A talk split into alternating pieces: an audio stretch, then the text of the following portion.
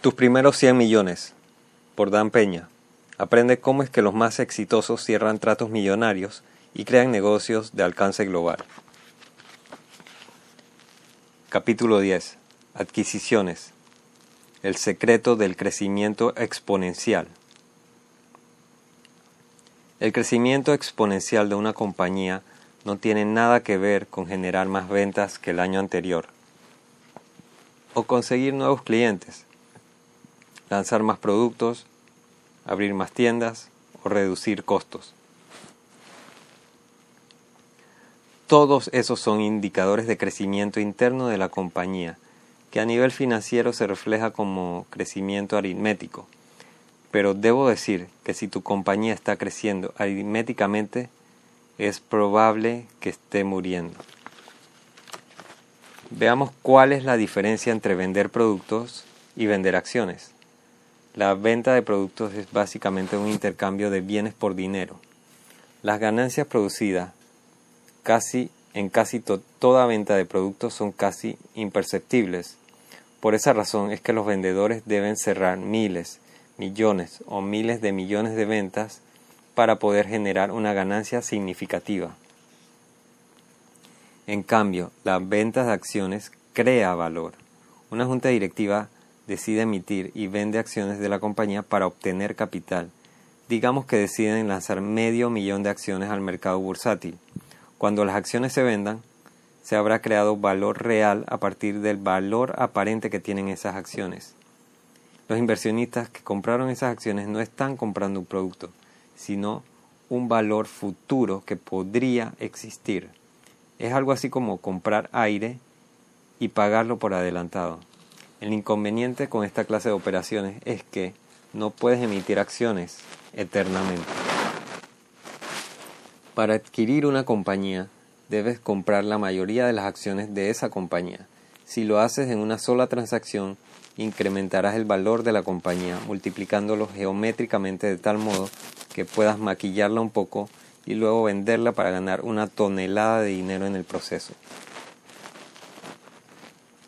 Los peligros de las adquisiciones. Si estás considerando realizar tu primera adquisición, hablando de una compañía, claro está, necesitas ser consciente de tres grandes peligros que enfrentarás. 1. El nivel de compromiso personal necesario. Tu adquisición debe ser la única prioridad en tu vida. Deberás dedicar toda tu energía y tiempo a cerrar el trato, Quizás tengas que dormir en tu sofá, comer en tu escritorio, trabajar en tu cama. Tus amigos creerán que te enloqueciste y tu familia se enojará contigo por ignorarla y olvidar sus cumpleaños. Así que debes conseguir el apoyo de tu familia, de lo contrario tendrás que elegir entre tu super éxito y tu familia. Hablo en serio. 2. El riesgo financiero que correrás. Debes estar dispuesto a arriesgar todo lo que tienes. Si bien podrías disponer del dinero de otras personas, las fuentes de esta, de esta clase de financiamiento quieren ver qué tan dispuesto estás a arriesgar todo lo que tengas para hacer realidad tu proyecto. Evita tratar de comprar un negocio si no tienes el dinero para hacerlo o no estás dispuesto a arriesgar tus ahorros, tu casa, tu coche, la educación de tus hijos, todo lo que tengas. Será mejor que busques otra manera de ganarte la vida. 3. Los niveles de estrés que, que deberás soportar. Crecer exponencialmente no es un día de campo. Tarde o temprano el estrés puede matar a la mayoría de los participantes en las negociaciones, pero la verdad es que eventualmente todos vamos a morir. Yo creo, sin ánimos de blasfemar, que la vida después de la muerte no es tan importante como la vida antes de la muerte. Si tu vida personal es más importante que el crecimiento exponencial de tu negocio, cierra este libro. Después de todo, te dije que esto no era para todo el mundo. ¿Cómo encontrar tu primera adquisición? Busca un tipo de negocio en el cual ya tengas experiencia. Más adelante, cuando hayas realizado más adquisiciones y te sientas cómodo llevando a cabo todo el proceso, podrás notar características comunes y serás capaz de realizar adquisiciones sin importar la industria en el que opera la compañía que quieras comprar. Otro factor a tomar en cuenta es que deberías realizar tus adquisiciones en una industria que esté fragmentada y dominada por dos compañías grandes. Busca una industria que sea lo suficientemente grande para soportar el ritmo de adquisiciones que deseas realizar. Si están pensando en comprar una de tres compañías que básicamente cuentan con un público limitado, no tendrás oportunidades de expansión. Ten en cuenta que lo que buscas son compañías que generan un margen de ganancias del 20 al 40%. Si compras una compañía cuyo margen de ganancias eh, va del 3 al 5%, te tomará una eternidad comprar otra compañía. Enfócate en rubros específicos. Por ejemplo, si estás interesado en la industria del cuidado de la salud, necesitarás encontrar un nicho de mercado que, más que nadie más esté consolidando, como la salud infantil o los asilos de ancianos. El tamaño del negocio que quieras comprar dependerá del tamaño de tus metas y de la claridad de tu visión. Hablando en general, como propietario de una compañía, deberías recibir unos 25 mil netos por cada 50 mil generados por la venta de bienes intangibles o consultorías, ya que no se requiere de inventario ni de maquinarias. En el caso de una compañía que venda productos, deberías recibir unos 25 mil netos por cada 100 mil en ventas. Esta misma proporción aplica a compañías que fabrican equipos electrónicos o maquinarias industriales. Dependiendo del costo de las materias primas y maquinarias, para la producción de los productos a vender. El punto es, dedica algo de tiempo a definir exactamente qué es lo que quieres antes de invertir dinero y esfuerzo evaluando el mercado. Pregúntate si te sientes más cómodo en el mundo de las consultorías, en el mundo de las ventas o en el mundo de la fabricación de productos, por nombrar algunos ejemplos. realizando tu investigación. Lo más importante que debes recordar en este punto es evitar comprar la primera gran oportunidad que llega a tus manos. Toma el tiempo que sea necesario para analizar y comparar varias propuestas. Así sabrás reconocer una gran oportunidad cuando llegue a ti. Existen muchas fuentes de información para determinar qué compañías podrían ser de tu interés. Podrías preguntarle a tu banquero, a tu contador, a tu abogado y a proveedores qué compañías pueden ser buenas opciones de compras. Debes tener en cuenta que la mejor manera y al mismo tiempo la más directa para tantear una compra es acudir directamente a la compañía que te interesa comprar. Hay una increíble cantidad de propietarios que están considerando jubilarse y están esperando ansiosamente que alguien les haga una oferta por su compañía. En la siguiente página se muestra una carta modelo que podrías enviar a las compañías que hayas seleccionado. Señor, nombre y apellido del dueño. Nombre y dirección de la compañía. Estimado señor tal. Estamos interesados en adquirir un laboratorio médico ubicado en el área de la zona en que se ubica la compañía, con un precio de venta que vaya desde los 2.5 millones hasta los 5 millones. Estamos buscando de preferencia una compañía que cubra las necesidades de la mayoría de los médicos locales, sin embargo somos flexibles y consideraremos otras oportunidades. Somos inversionistas con el capital y el financiamiento adecuado y estamos preparados para cerrar rápidamente el trato. Si está interesado en vender su compañía, por favor contáctenos.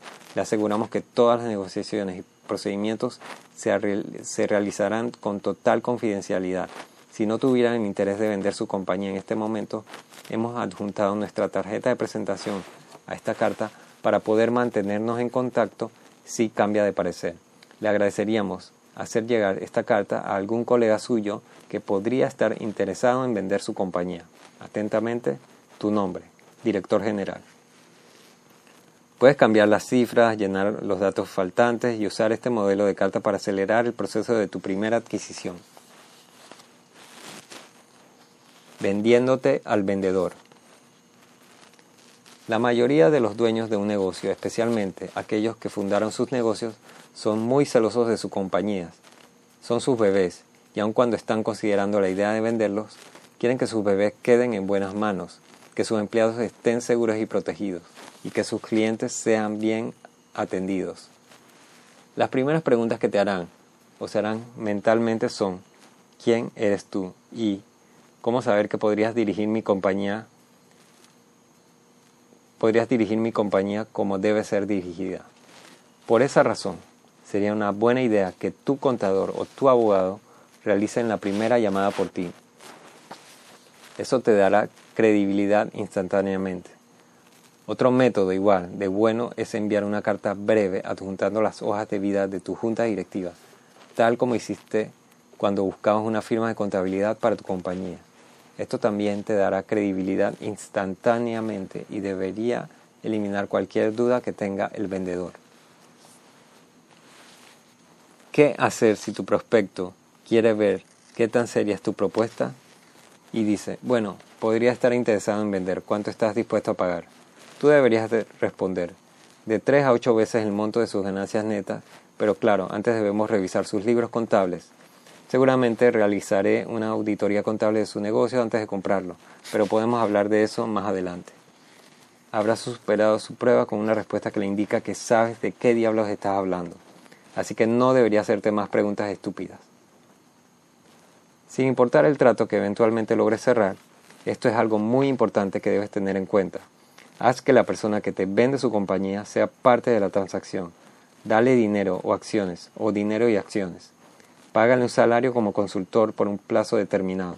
Haz que la salida de su compañía sea tan honorable e indolora como sea posible. ¿Qué hacer si encuentras la, la compañía soñada y el dueño dice que no está a la venta y lo dice en serio? Podrías pasar al siguiente nombre en tu lista o podrías emplear una estrategia que yo uso de vez en cuando, especialmente con compañías que están en serios problemas financieros pero se empeñan en negar su situación. Prácticamente todos los negocios y compañías tienen deudas. Si tu blanco tiene una línea de crédito por 300 mil y se ha sobregirado por 60 mil, averigua qué banco es dueño de su deuda. Luego, negocia la compra de la deuda de tu blanco pagando el monto total de la deuda y quizá ofreciendo un pequeño bono adicional para el banco. Sí, Puedes hacer esto porque los bancos aman las ganancias tanto como tú. Y luego, vuelve a visitar a quien se negó en vender. Nuevamente, pídele con amabilidad que te venda su compañía. Y cuando te diga que no, le dices que acabas de comprar su deuda al banco y que reclamarás el pago total de la misma inmediatamente. Ahora, hablemos nuevamente sobre la compra de tu compañía. Quizás estés pensando, Alguien podría hacerme lo mismo. No si haces que tu abogado redacte tus contratos de préstamo indicando específicamente que un tercero no debe comprar tu deuda con el banco. El problema es que la mayoría de las personas usan los contratos redactados por los bancos y ni siquiera los leen. No leen ni la letra pequeña. Te estoy te doy esta estrategia alternativa porque es algo que requiere mucho valor y agresividad. Si solo te dedicas a hacer cosas que no requieren de ese nivel de agresividad y valor, tarde o temprano alguien llegará a tu puerta y te, te tratará con tal agresividad que te sacará de tu propia compañía. He mencionado que los litigios son una herramienta de negocios. Claro, que siempre deberías evitarlo. Pero si tu contraparte siquiera menciona alguna palabra relacionada con un litigio, demanda a ese desgraciado. Nunca amenaces con demandar a alguien, demándalo. Hazlo porque el demandante tiene dos oportunidades de presentar su caso ante el jurado y puede elegir dónde se llevará a cabo el juicio. ¿Cómo sé todo esto? Estuve involucrado en aproximadamente 200 juicios en mi carrera. Mi récord es de 250 ganados y 3 perdidos entre Estados Unidos e Inglaterra.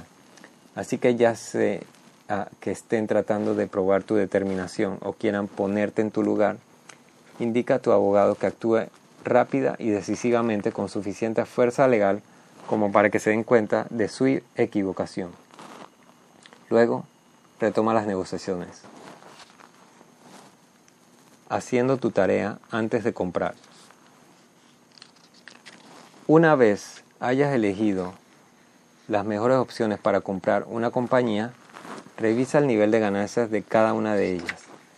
Deberías buscar una compañía que haya mostrado un incremento en sus ganancias durante los últimos tres años. Busca una tendencia más que un crecimiento repentino. Luego, invierte en una auditoría completa por parte de, de tus contadores. ya que trabajas con una de las cuatro grandes firmas de contabilidad del mundo, tendrán personal especializado en auditorías como las que necesitarás. Si ya hiciste una oferta tentativa y la auditoría indica que tu oferta es muy alta, ajustala. Si tu prospecto protesta, solo dile que la auditoría que realizaste mostró que los números de su negocio no están a la altura de la oferta que hiciste. Todas las respuestas que deberás buscar no están en los libros contables de una compañía. Los libros contables pueden ser modificados. Revisa su historial de juicios y averigua si hubo demandas o juicios contra la compañía que quieres comprar. Investiga a fondo al propietario y a su junta directiva. ¿Son honestos? ¿Son quienes dicen ser? Busca señales de alerta y evita ignorarlas porque realmente quieres comprar una compañía. Ten la fuerza de voluntad para alejarte de un trato muy prometedor si surge una señal de alerta. Como puedes ver, las consideraciones legales y financieras pueden complicarse rápidamente. Ahora entiendes por qué querrás tener a los mejores abogados y contadores que puedas conseguir. Una vez que hayas limitado tu búsqueda a una o dos compañías que hayas contactado a sus propietarios, es hora de hablar con los directivos de esas compañías. Si se diera la compra de la compañía, ¿piensan quedarse en ella? ¿O su lealtad está con el dueño anterior? Sí, hay procedimientos muy técnicos involucrados en la fabricación de productos. ¿Cómo se sienten los técnicos especializados con la idea de seguir trabajando en la compañía? Estos son asuntos de vital importancia porque los clientes actuales de la compañía que comprarán esperan que haya continuidad en las operaciones y en la calidad de los productos de la compañía. El hecho es que todos quieren continuidad, especialmente tú, porque lo que estás comprando es la continuidad de las operaciones y del crecimiento constante de las utilidades que genera esa compañía. Tu capacidad para convencer a los empleados, proveedores y especialmente a los clientes de que nadie cambiará, cambiará una vez que compres la compañía y lograr que todas esas personas crean en tu palabra tendrá más impacto que cualquier otra cosa que puedas hacer por tu nueva compañía. Así que deberías enfocarte en crear la percepción de que habrá continuidad contigo al mando. Mientras investigas, deberías escuchar qué dicen las personas relacionadas con la compañía que quieres comprar acerca de la misma. Cuando visito una compañía que me interesa comprar, hago lo siguiente. Primero, ceno a solas con el CEO de la misma. Escucho lo que dice para saber qué está buscando, pero sobre todo trato de evaluar a la persona con quien pronto tendré que negociar. Luego, de preferencia a la mañana siguiente, desayuno con el responsable a cargo de las finanzas de la compañía, el CFO, eso me da una perspectiva diferente del mismo blanco. Y puedo comparar lo que me diga con lo que me dijo el CEO la noche anterior. Después de eso, y previa coordinación, paso la mañana hablando con algunos empleados en diferentes áreas de la compañía. Les pregunto qué hacen, si les gusta trabajar en la compañía y otras preguntas que revelan cómo se encuentra la compañía de pies a cabeza. Finalmente, suelo invitar a gente de marketing y ventas, un grupo animado, a tomar copas después del trabajo. Yo pago la cuenta. Luego de algunas rondas prácticamente somos grandes amigos y entonces hacen lo que mejor sabe hacer un empleado ebrio, quejarse de la compañía en la que trabaja. Indudablemente esta es la reunión más informativa de todas. Ten en cuenta que querrás adquirir una compañía base de clientes sea muy amplia. El cliente más grande de una compañía que estés considerando comprar no debería representar más del 15% de los ingresos de la misma. Parte de tus preparativos para comprar una compañía es reunirte con los 4 o 5 clientes más grandes que tenga esta, para ver cómo se sienten con respecto al cambio de propietario de la compañía. Si la compañía tiene a lo mucho 20 o 30 clientes, deberías reunirte con todos ellos. En la medida de lo posible, tu primera adquisición debería ser una compañía local. Esto no solo representa menos viajes, sino también que te pone a cargo de un negocio cuyo mercado ya conoces. Podrías conocer de antemano a algunos de sus clientes y en qué nivel te ubicas dentro de la comunidad empresarial local. Encontrar la mejor compañía que podrías comprar no es tarea fácil. Podrías tardar seis meses o más buscando una. Incluso, Si encuentras una compañía perfecta en tu segundo día de búsqueda, necesitas validar tu elección comparándola con otras compañías. Este es un proceso importante porque eliminarás la mitad de tus problemas al elegir una compañía bien evaluada. Pero recuerda, aunque el trato parezca muy conveniente y prometedor, siempre deberás realizar las investigaciones que hemos mencionado. Veamos hipotéticamente cómo se compra una compañía. La llamamos Electrónica Torres.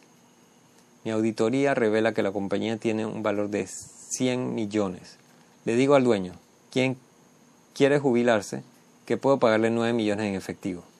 Luego de pensarlo un poco, el dueño acepta mi oferta. Ahora lo, lo único que necesito son 9 millones. Felizmente ya tengo todo planeado. Electrónica Torre ha mostrado un flujo de caja constante de casi 90 mil mensuales durante los últimos tres años. Esa cifra me permite un endeudamiento por 60 mil mensuales, ya que tu flujo de efectivo debería ser por menos 1.5 veces el pago mensual de tu deuda. Mi banquero ha determinado que Electrónica Torres puede acceder a, a lo mucho a unos 720 mil anuales en deuda, ya que ese monto es el 10% de la deuda total. Entonces, el banco podría prestarme 7 millones, como siempre. Para evitar contratiempos, este préstamo debe tener una tasa fija de interés. Algo muy importante a tomar en cuenta es que si el flujo efectivo de una compañía no permite pagar el préstamo que pedirás para comprarla, estás pagando demasiado dinero por ella. Suponga, pero supongamos que realmente quiero comprar Electrónica Torres y paso a demostrar ¿Cómo puedo cerrar el trato sin usar mi propio dinero en el proceso?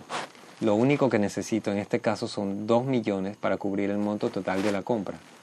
¿Qué opciones tengo? 1. Ofrecer el pago de 2 millones en cuotas mensuales por un determinado número de años. 2. Generosamente hago al señor Torres sea parte de mi equipo de sueño, de mi sueño, dándole un 12%, un 15%, hasta un 19% de la compañía basándome en la recomendación de mi contador. 3. Encuentro a un capitalista de riesgo que me preste 2 millones a cambio de 3 de 30% o 40% de las acciones de la compañía. De hecho, el capital que necesitaré podría ser de 2.2 o 2.4 millones para poder cubrir con todos los costos de la operación y honorarios profesionales. Obviamente el flujo efectivo de la empresa también tendrá que cubrir ese préstamo. 4. Busco otra fuente de financiamiento que acepte los activos de la compañía como garantía del pago, con la posibilidad de ofrecer el flujo efectivo de la compañía como una segunda opción para garantizar el pago de la deuda. A propósito, ya que fui astuto al plantear las cifras, el banco me prestará 7.2 millones. Así que tendré 200 mil para jugar o mejor aún para pagar bonos a mis nuevos empleados, quienes probablemente me amarán por hacerlo y se olvidan de la lealtad y los años de servicio que dedicaron al antiguo dueño. Sin embargo, a veces, a pesar de tus increíbles habilidades para cerrar negocios, un trato podría venirse abajo. En esos casos, la mayoría de las personas tratan de hacer todo lo posible para revivir las negociaciones. No lo hagas. Da un paso atrás y ten claridad mental y el valor para aceptar la pérdida y comenzar a buscar un nuevo trato. Siempre va un nuevo trato. La segunda adquisición no es un calco de la primera. Al considerar una segunda adquisición, existen algunas reglas a tomar en cuenta. Después de comprar una compañía, dar al menos tres años de funcionamiento para que tú y tu contador puedan evaluar la viabilidad del negocio a largo plazo.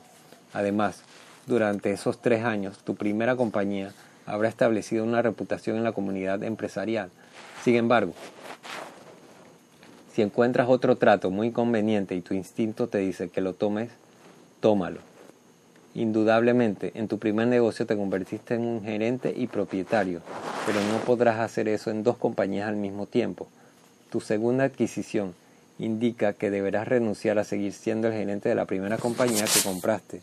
De otro modo, te convertirás en el peor enemigo de tus compañías. También querrás pagar todas tus deudas a corto plazo, porque necesitarás todo el capital a corto plazo que puedas conseguir para realizar tu segunda adquisición. Y esta vez, el dinero debería provenir de las ganancias de tu primera adquisición, no de tu billetera. Busca una segunda compañía que complemente las operaciones de la primera. Una vez que hayas realizado una o dos adquisiciones exitosas, algo increíble sucederá. Las ofertas comenzarán a buscarte. Contadores, abogados, propietarios y corredores de bolsa te ofrecerán tratos porque has demostrado ser hábil en los negocios. Finalmente, cuando pruebes una muestra de tu potencial para triunfar en el mundo de los negocios, el cual puede medirse por el flujo efectivo de tus negocios y por la inundación de dinero en tu cuenta bancaria, te garantizo que nunca volverás a ser el mismo de antes. Fin del capítulo 10. Tus primeros 100 millones por Dan Peña. Leído 11 de julio 2021.